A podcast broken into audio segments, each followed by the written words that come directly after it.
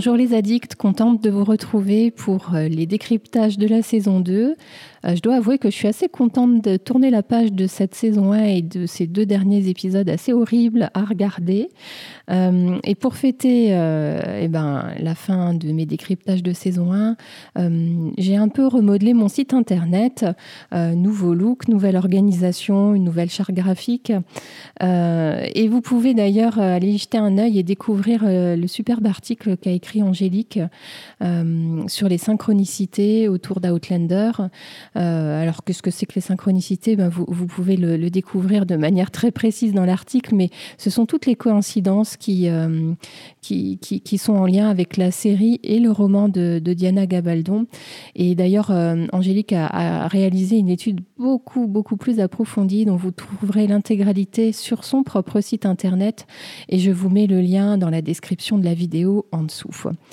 Euh, je voulais aussi vous remercier parce que euh, bah, depuis le, dernier décryptage, vous êtes désormais plus de 500 à être abonnés à la chaîne et encore plus à la regarder.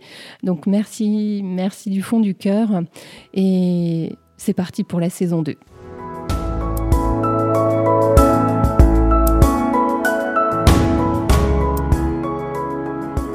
Le coup, le démarrage de cette saison 2 est vraiment surprenant. Je me suis demandé si j'étais bien dans la bonne série la toute première fois que je l'ai regardée. Euh, c'est vrai qu'il n'y a pas euh, le générique tout de suite. Ça démarre sur cette scène qui nous laisse plein de questions, plein de mystères. Et pour moi, une très grosse confusion. Euh, je m'attendais vraiment pas du tout à ça.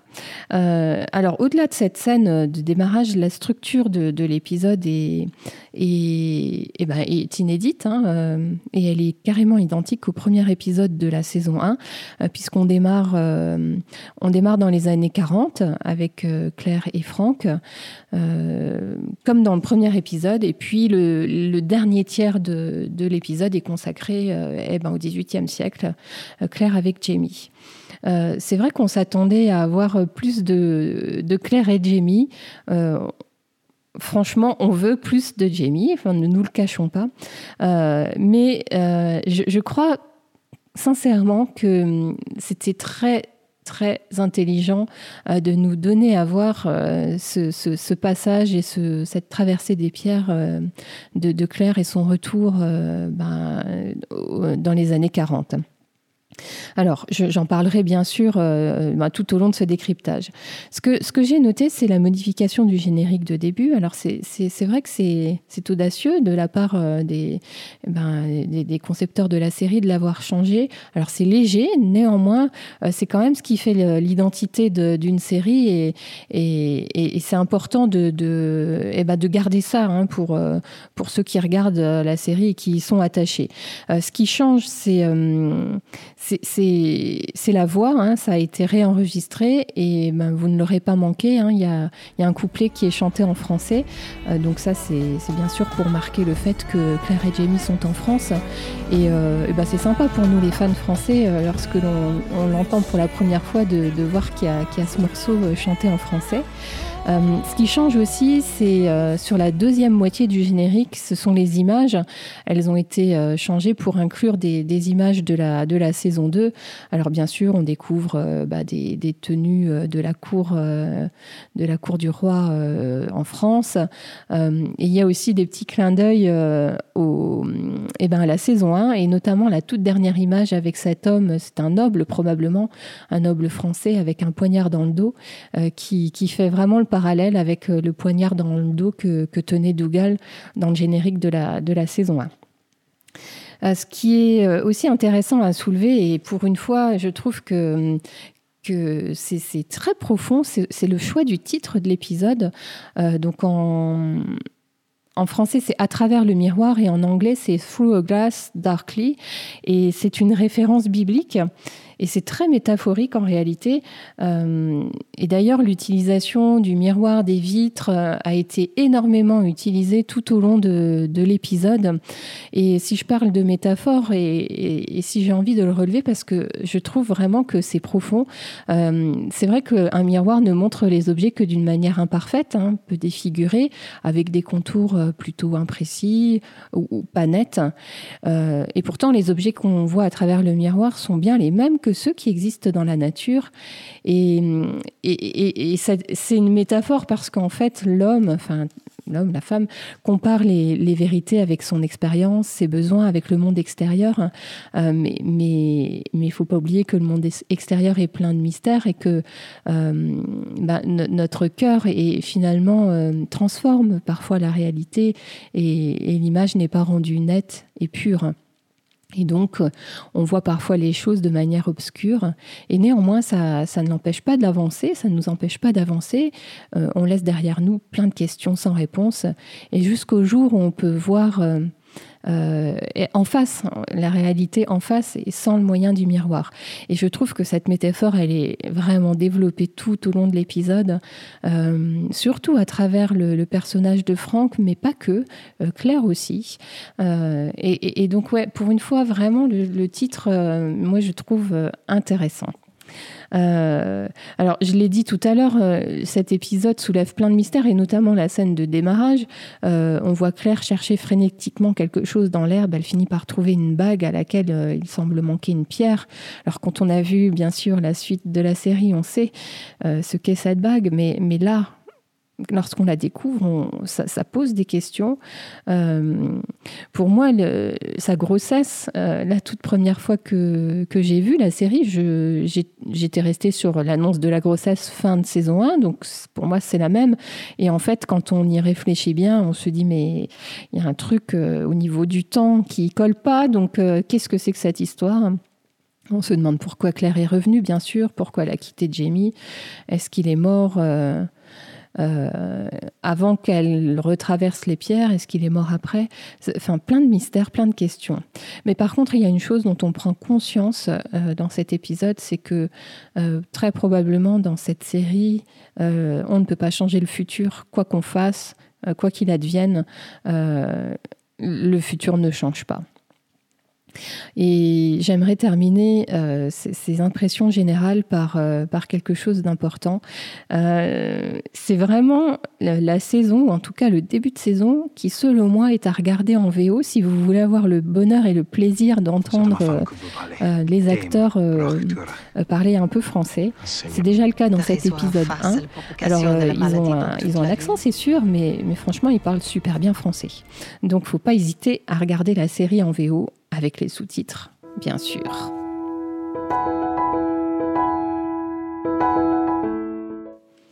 Si vous avez regardé mes précédents décryptages, vous, commencez à me connaître. Parfois, je n'arrive pas à me résoudre à, choisir une seule scène qui me plaît dans l'épisode. Et donc, cette fois-ci encore, j'ai choisi de relever deux, euh, moments euh, assez forts pour moi dans l'épisode. Le premier, c'est un moment d'acteur, j'ai envie de dire, une performance d'acteur, et c'est celle de, Tobias, euh, qui décidément n'en finit pas de me surprendre. Et, je retiendrai, euh, et c'est à l'image de, sa performance sur tout l'épisode, euh, cette scène où Claire lui annonce qu'elle est enceinte et où on le découvre. Alors il y a un plan sur son visage, et on découvre d'abord son visage surpris, puis excité comme un gamin de, de se dire oh, mais elle est enceinte, c'est magnifique, c'est merveilleux, c'est ce qu'il dit d'ailleurs. Et en une fraction de seconde, le fait qu'il réalise que bah, l'enfant ne peut pas être de lui, ce, ce, visage qui se décompose, bravo Tobias. Rien à dire, c'était juste parfait. Et le deuxième euh, moment que je, que choisis, c'est un, un moment de, enfin, d'excellente réalisation, en fait. C'est de la réalisation, c'est du cinéma, c'est, beau, c'est cette transition euh, entre les mains de, euh, bah, de Franck et Claire et, les mains de Jamie et Claire. C'est, inattendu aussi au moment, à ce moment-là de l'épisode, et je trouve ça superbement bien amené. Alors tout, est, enfin voilà, c'est bien filmé, c'est bien zoomé. Le, visage de Claire, celui de Franck, puis celui de Jamie, les décors, euh, gros moment, mm. chouette moment. Et je passe à mon flop. Et pour, euh, pour mon flop, je vais faire une mention spéciale à, à à une grande fan de, la page Outlander Addict et, c'est Nicole qui, euh, qui a visionné donc euh, cet épisode en avance ce coup-ci et qui a remarqué qu'il y avait un, un décalage entre la version originale et la version française. Et donc, euh, ça me permet de, de, réinsister encore sur, euh, sur, l'importance, euh, pour ceux qui le peuvent, bien sûr, hein, je ne veux pas culpabiliser, mais de regarder en VO, parce que là, il y a une scène, et elle est au début de l'épisode, où le passage de la VO à la VF euh, change tout le sens de la scène et la dénature complètement.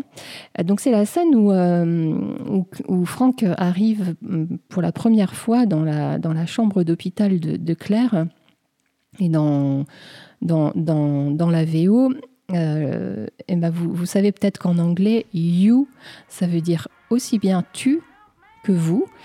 Et, là, euh, le, choix des traducteurs de, voilà, de la série en version française ont choisi de traduire le you par tu. Et donc, ça donne en français euh, le fait que Claire euh, demande à la personne qui entre dans sa chambre Tu peux couper le poste, s'il te plaît, etc. Il y a trop de bruit ici. sauf qu'en réalité, à ce moment-là, Claire n'a pas euh, tourné sa tête vers la, porte, ne sait pas qui est entré. Et quand moi je la regarde en VO, je pense que Claire euh, pense que c'est une infirmière qui entre dans la pièce et à qui elle demande euh, de couper le poste. Pouvez-vous couper le poste, s'il vous plaît? Et, d'ailleurs, c'est carrément évident qu'elle ne sait pas que c'est Franck dans, dans, bah, dans, ce qui suit, en fait, hein, puisqu'elle découvre le reflet, le reflet de Franck dans le ah. miroir. Elle ne savait pas du tout que c'était lui. Elle a une réaction euh, euh, bah, de, stupeur, de peur et, et et, tout ce qui suit nous prouve bien qu'elle ne se doutait pas que c'était Franck qui était entré. Donc là, gros, gros, gros coup de gueule sur, euh, sur la traduction et sur le passage de la VO à la version française. Et merci encore à Nicole.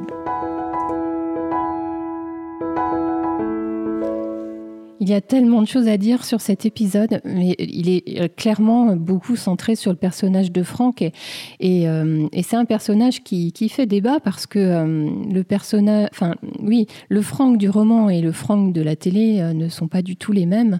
Et il, a beaucoup de détracteurs parmi, parmi les lecteurs du roman, et c'est normal parce que l'image qu'on en a dans le roman est vraiment un Franck. Euh, très euh, comment égoïste. Ça ressort un peu aussi euh, à la télé, mais beaucoup moins, et je vais essayer de vous en parler. D'abord, j'ai voulu me demander si, si Franck avait de l'ADN de, de Blackjack en lui. Et, une partie de moi a envie de répondre oui. Claire est effrayée par, par Franck, hein, on, le, on, le, voit lorsqu'elle découvre son reflet dans la, dans la, dans la vitre.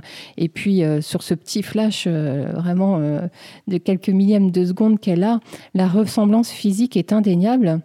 Et on sent que Claire a ça en elle quand même pendant tout l'épisode, ses mouvements de recul, euh, la façon dont elle s'effondre aussi une fois que, qu'elle a annoncé sa grossesse et que, que Franck a un peu levé le le point vers elle. Euh, alors, enfin, j'y vois quand même deux explications. Évidemment, elle a dû avoir peur euh, et elle a dû penser à ces situations où elle était face à, Black Jack. Et puis, euh, il y a une autre chose, c'est que Claire n'a pas du tout envie d'être touchée par quelqu'un dans la situation dans laquelle elle se trouve.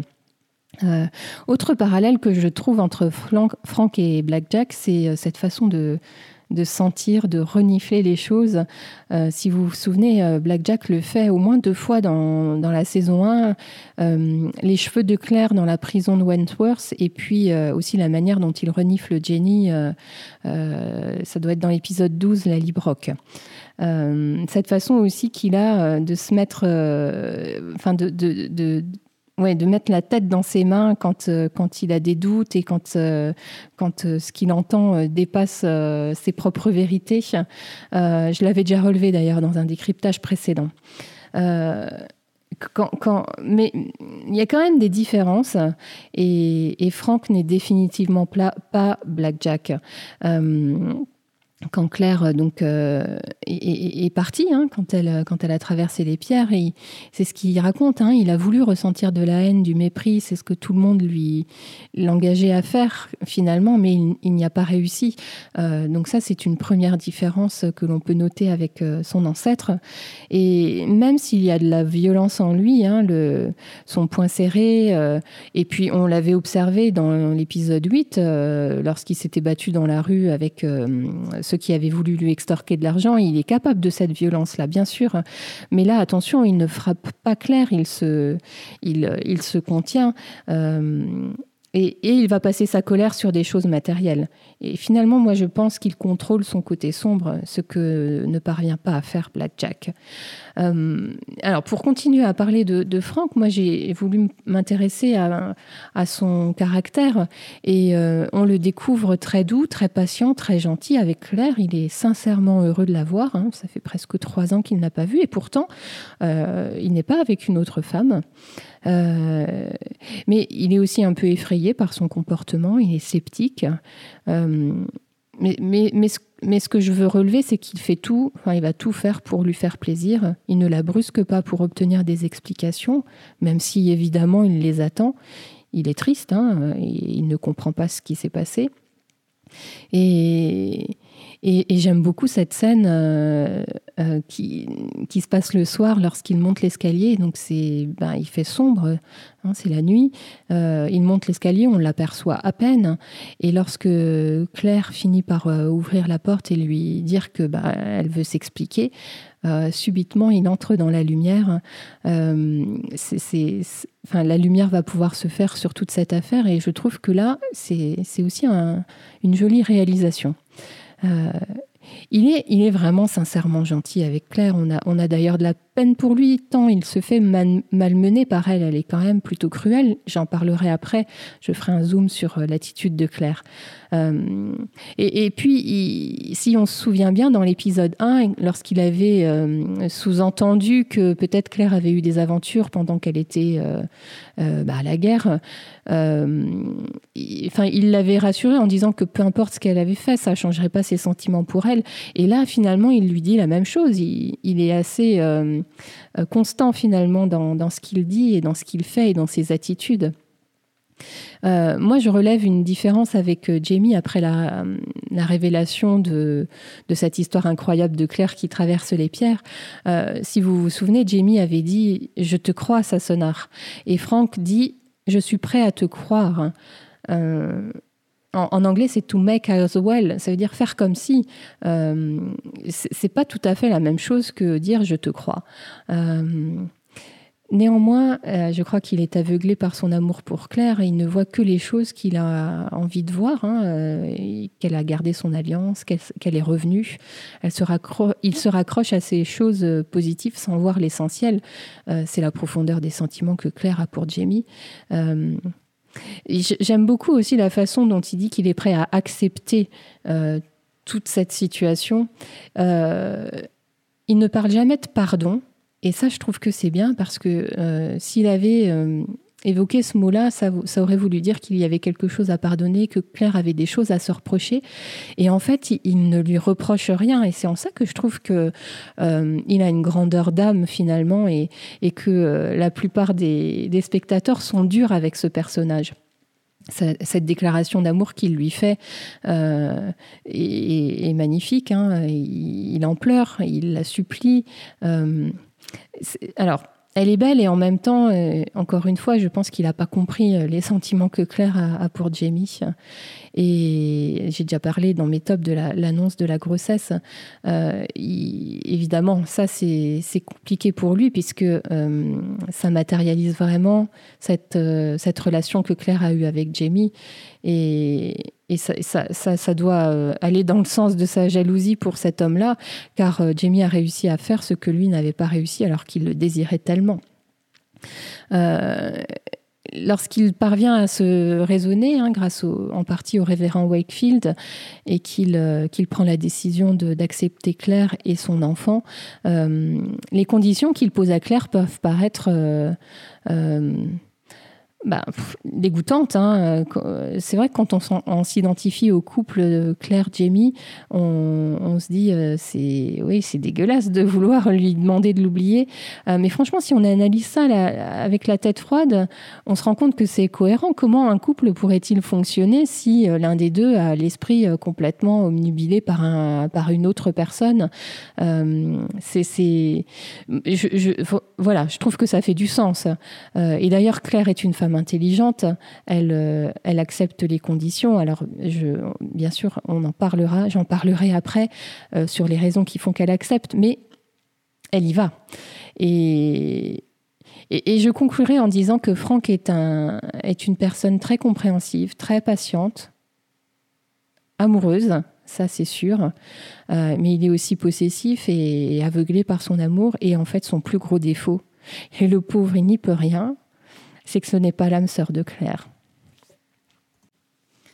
Si le personnage de Franck fait débat, l'attitude de Claire dans cet épisode là aussi fait clairement débat. Et euh, j'aime assez le fait que euh, son, personnage, euh, enfin en tout cas sur la période des années 40, évolue dans une boucle. Lorsqu'on la découvre au, pied des pierres à Craignadoun, une voix off nous dit qu'elle a fait une promesse, même si cela signifiait vivre une vie qu'elle n'avait pas désirée. et elle met tout l'épisode à eh ben, à tenir cette promesse. Et on va voir comment elle, s'y prend. Et je, trouve intéressant de noter qu'en fait, euh, ben, Claire passe par toutes les étapes du deuil au cours de l'épisode. Et euh, enfin, si on s'intéresse un peu à la psychologie, les étapes du deuil, c'est d'abord euh, bien le, choc, la, douleur, et puis ensuite, enfin, vient la colère. et puis ensuite, on négocie, on essaye de marchander ben, le retour de la personne disparue. On est ensuite dans une espèce de, dépression, de douleur encore, hein, euh, une, déprime, le fait qu'on n'arrive plus à affronter le quotidien. Et puis la dernière étape, ben, c'est l'étape d'acceptation. Euh, et, Claire passe par tous ces processus au cours de l'épisode et elle est plus ou moins aidée, euh, ben, on, le voit hein, par, par Madame Graham notamment. alors on la découvre en état de sidération et en état de choc, en état de grande douleur au, pied des pierres lorsqu'elle rencontre la première personne dans les années 40, hein, ce monsieur qui sort de sa voiture elle, euh, on, le voit, elle est, elle est, euh, elle est sidérée et, le fait qu'elle découvre que, que le s'est passé bah, comme c'était déjà écrit, euh, c'est difficile à accepter pour elle. Elle s'accrochait sans doute à l'espoir d'avoir pu changer le cours de l'histoire. À, l'hôpital, on la découvre agacée par les bruits de la vie du XXe siècle. et, et finalement, je crois qu'elle euh, elle porte toute sa colère sur, euh, sur Franck qui est là. Alors, elle est, euh, elle est sur la défensive, évidemment, hein, et elle cherche un allié, une alliée, et elle la trouve en, Madame Graham, dont elle sait que qu'elle croira son histoire. elle, a, elle, a, elle a besoin de de, savoir. Hein. donc ça, c'est l'étape, la troisième étape du deuil, c'est la négociation. Elle a besoin de savoir, besoin de faire vivre encore Jamie en elle, euh, et besoin de, compléter ces morceaux d'histoire qui lui manquent. Euh, et, je trouve que, Claire est belle lorsqu'elle évoque le souvenir de Jamie. Euh, son visage s'illumine et puis elle resombre à nouveau dans, dans, cette déception et dans cette déprime lorsqu'elle constate qu'en fait Jamie n'est plus là.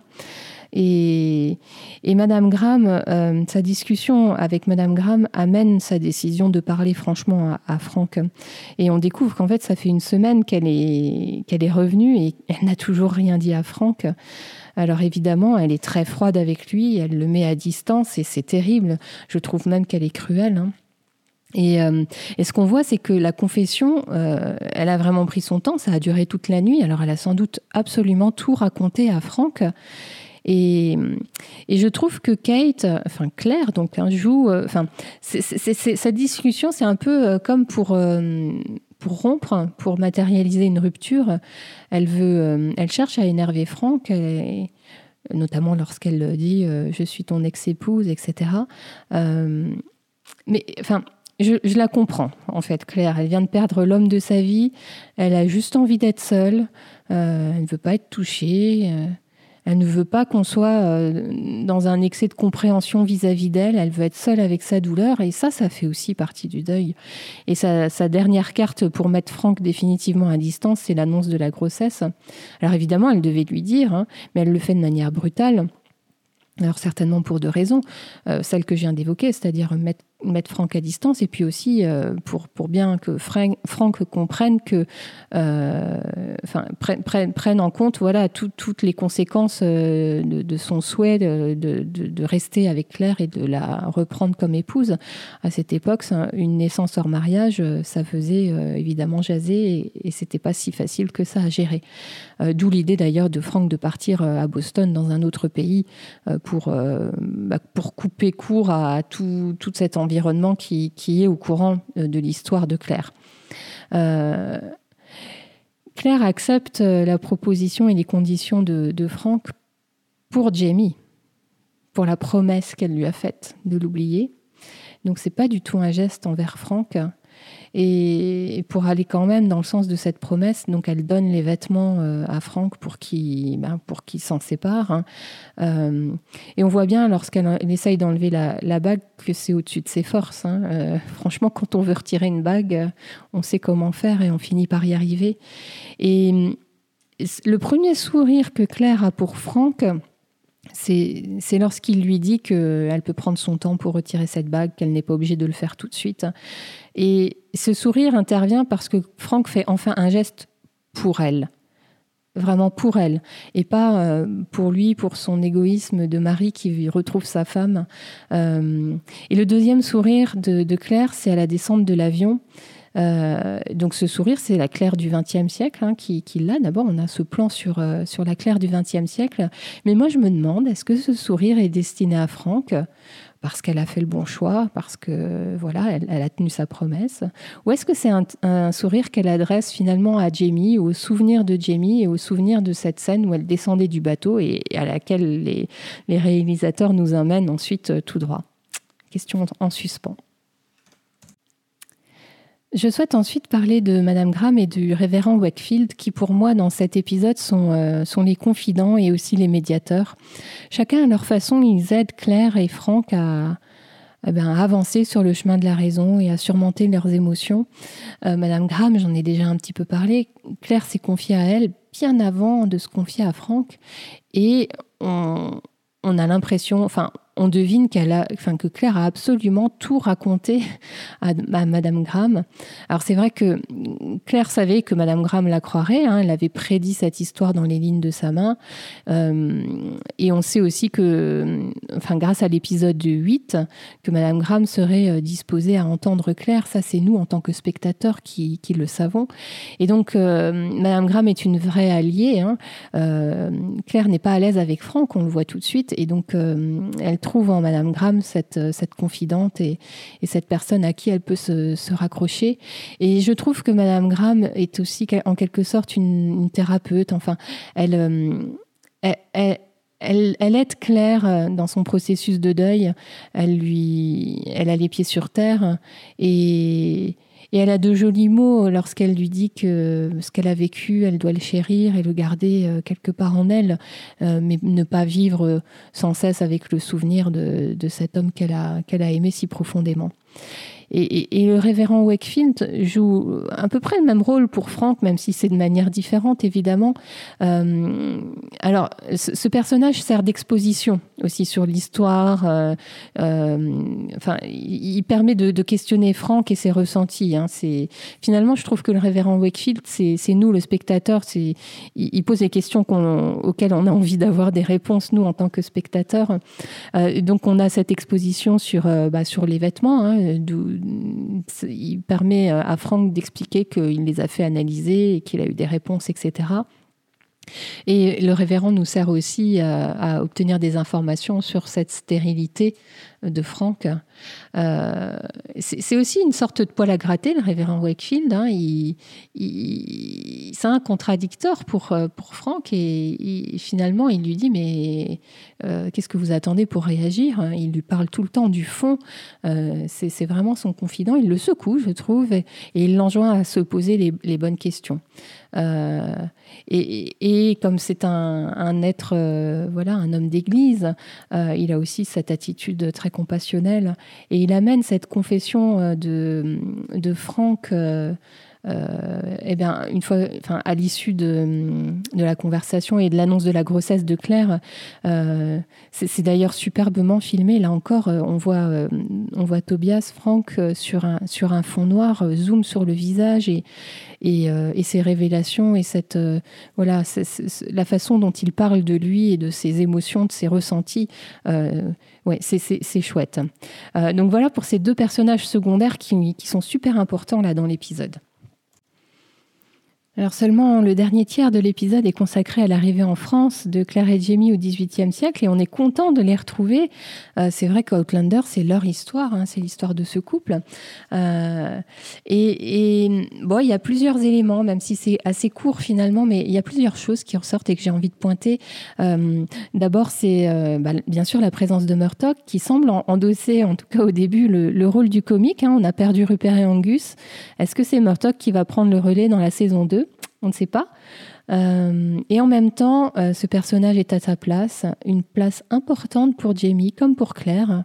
Euh, cette conversation et cette question sur la confiance et, les doutes de Murtock et la résolution par Jamie témoignent de la solidité de leur lien et, oui, voilà, de l'importance et de la force de ces liens-là. sans doute important pour ce qui les attend en France. On découvre aussi un Jamie encore déprimé et hanté par ce qui lui est arrivé. Je crois qu'il ne faut pas qu'on oublie et qu'on perde de vue que ça ne fait que quelques jours que, euh, que, la tragédie Wentworth a eu lieu. Euh, et, évidemment, on sent qu'il y a de la distance avec Claire. Hein. Alors bon, il y, a, quelques bisous, mais on sent aussi qu'il se freine et ce n'est pas aussi, euh, aussi passionné, aussi naturel que ça avait pu l'être avant. Euh, Claire essaye de détourner l'esprit de Jamie, bien sûr, elle parle politique, elle parle avenir, elle parle soulèvement jacobite. Euh, alors ça, ça a un double rôle. Donc on sent que Claire essaye de, faire en sorte que Jamie aille mieux, euh, c'est sûr.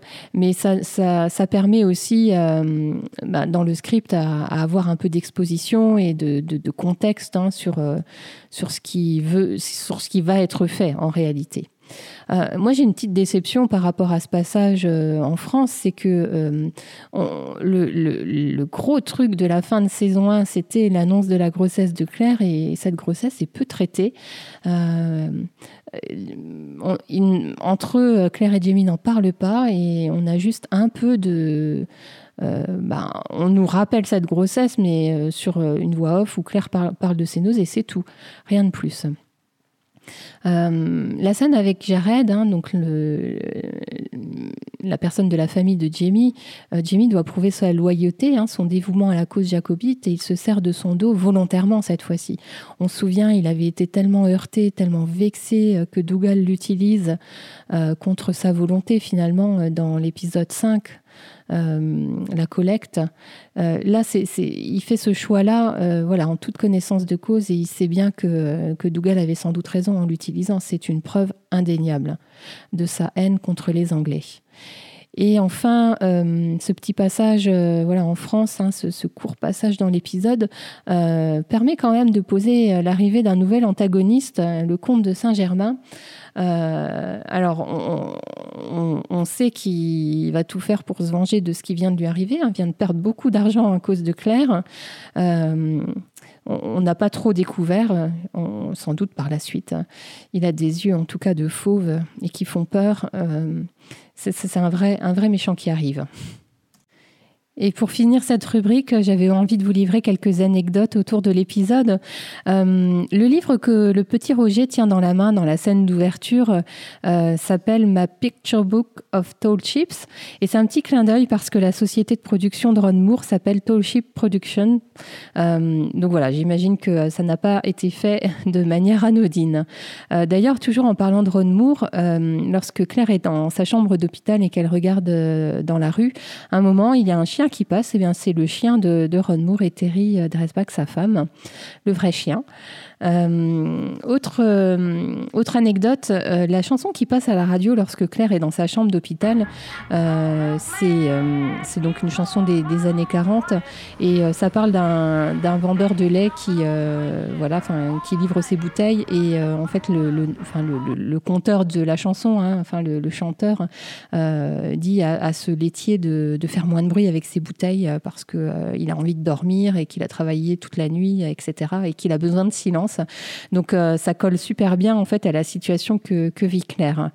le, si je reste un peu sur la musique, le thème musical du conte de Saint-Germain, euh, euh, donc c'est McCreary hein, qui, a, écrit euh, ce passage, mais là, pour, ce passage-là, il s'est inspiré du, du, conte de Saint-Germain qui a réellement existé et qui, entre autres choses, était aussi compositeur et qui avait composé ce, petit, passage. et donc Bert McCreary a retrouvé certaines de ses compositions et donc l'a intégré pour que ça devienne son thème. Petite, euh, petite erreur au niveau euh, des, enfin, voilà, des dialogues. Euh, Claire explique à Madame Graham qu'elle a traité un jour Jamie de, fucking sadiste. c'est pas tout à fait exact. Elle l'avait traité de fucking bastard et de sadiste. donc bon, elle a fait une petite contraction. Ça, c'est pour le clin d'œil et l'anecdote. Euh, il existe une scène coupée euh, où euh, Jamie et Jared portent un toast au-dessus d'un verre d'eau. Donc ça, c'est un passage et une séquence qui est, qui est dans le roman. Elle a, donc cette scène a été tournée et a été enlevée pour des, des questions toujours de, voilà, de, de temps. Hein. Euh, je vous mettrai un lien et si elle n'est pas traduite, j'essaierai de vous faire la traduction pour que pour qu'on l'ait aussi. Euh, et dernière petite anecdote, il existe une carte avec euh, toutes les blessures de Jamie. donc c'est destiné bien sûr à, aux réalisateurs, aux, aux, maquilleurs, à ceux qui travaillent sur la série. et je pense que cette carte va sans doute énormément évoluer voilà, dans les mois et les années à venir. Euh, et pour la petite info, il y a eu une réunion spéciale euh, sur, euh, bah voilà, sur, sur, cet épisode-là pour, pour discuter du bandage de la main de Jamie. a priori, ça a nécessité vraiment une thématique très particulière pour savoir comment le faire, à quel point il devait être blessé, etc. etc. Voilà pour, pour la section sur les anecdotes. Alors cet épisode est vraiment très différent et c'est une grosse surprise puisque le début du tome 2 euh, situe son action en 1968 et on glane quelques infos à travers euh, le, regard du révérend Wakefield hein, qui, avait écrit, euh, qui avait écrit dans son journal. mais sinon pour toute le... La, toute la partie d'épisode qui concerne Claire et Franck, c'est de la, c'est de la réécriture totale. Euh, alors, je vais me concentrer du coup sur, euh, sur la partie euh, qui se passe au Havre et en France. dans, le, dans le roman, l'accent est mis sur les nausées de Claire. Pour le coup, je, regrettais tout à l'heure qu'on, qu'on ne nous parle pas beaucoup de sa grossesse. Là, dans le roman, par contre, on en entend beaucoup plus parler. et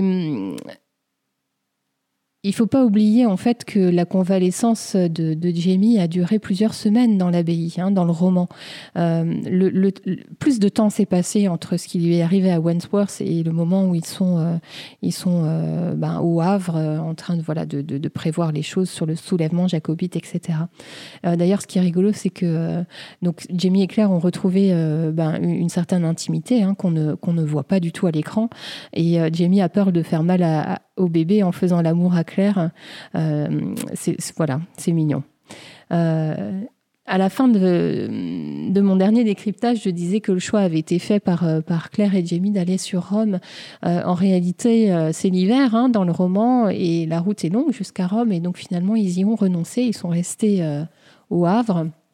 Et puis ils vont, ils vont aller sur Paris sur la demande euh, ben, du, voilà, du, du, du, prince, enfin du roi. Euh, il rencontre Jared d'ailleurs à Paris et euh, il y a une scène assez succulente où Jamie rentre complètement bourré. D'ailleurs, ça fait un petit peu écho à, à, cette scène à la Librock où il revient dans la chambre aussi complètement bourré. franchement, ça, c'est une scène à lire. encore une fois, hein, je ne peux que vous inciter à lire le roman et si, et si vous n'aimez pas lire ce que je peux tout à fait comprendre et, entendre, euh, vous avez toujours la possibilité euh, bah, d'écouter les livres en audio. Euh, je vous mets le lien vers, vers Audible hein, qui propose les livres de, de Diana à l'écoute et vous avez, vous avez le premier livre qui est gratuit. Donc si vous avez envie d'écouter le tome 2, allez-y. C'est Marie Portier, c'est une actrice doubleuse qui, qui, qui compte ça. Vous pouvez écoutez un extrait, sa voix est très posée, pleine d'intonations. Enfin, vraiment, c'est sympa à écouter. bref, je, vais terminer cette partie sur euh, le fait que euh, Claire se questionne énormément dans le roman sur euh, la façon d'arriver à servir la cause jacobite et elle a une petite pensée pour, pour.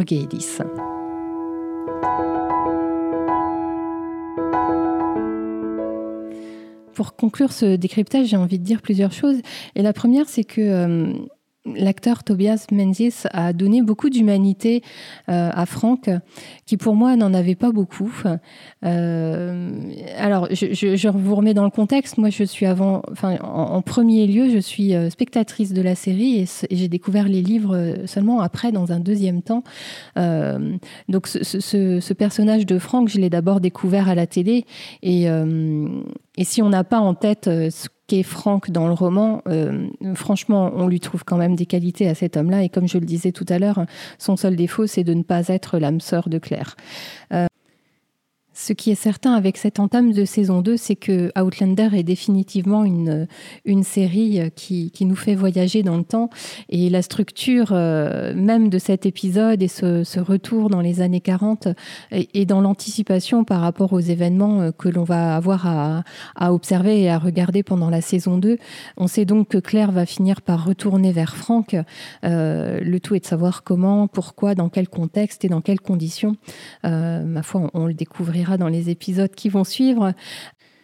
Ce que je voulais également soulever, c'est que la partie euh, qui se passe en, France, hein, au 18e, entre Claire et Jamie, euh, nous, donne déjà des indices sur euh, le fait que la relation entre Claire et Jamie va être un sujet et un thème qui sera traité. le traumatisme qu'a vécu Jamie, je l'ai dit tout à l'heure, n'est pas surmonté. Il n'a pas laissé ça en Écosse. il a ramené, il a ramené ses, démons avec lui en France. Et, ça va être un enjeu sans doute du du, début de saison, ou peut-être de toute, la saison, euh, euh, c'est comment euh, réussir à, à se retrouver lui-même pour pouvoir retrouver Claire. Ainsi se termine mon décryptage du premier épisode de la saison 2. J'ai été un peu plus long que d'habitude. Merci de m'avoir suivi jusqu'au bout. Merci pour votre fidélité aussi. Euh, n'hésitez pas à venir en parler avec moi sur, euh, sur les réseaux sociaux, notamment sur Facebook, sur la page Outlander Addict. Euh, venez découvrir l'article d'Angélique sur le site internet. Et j'ai également publié tout récemment une traduction des informations essentielles qu'a donné Diana Gabaldon lors d'une interview qu'elle a consenti euh, pour un blog américain. Venez voir ça. En attendant, je vous dis à très bientôt. Prenez soin de vous.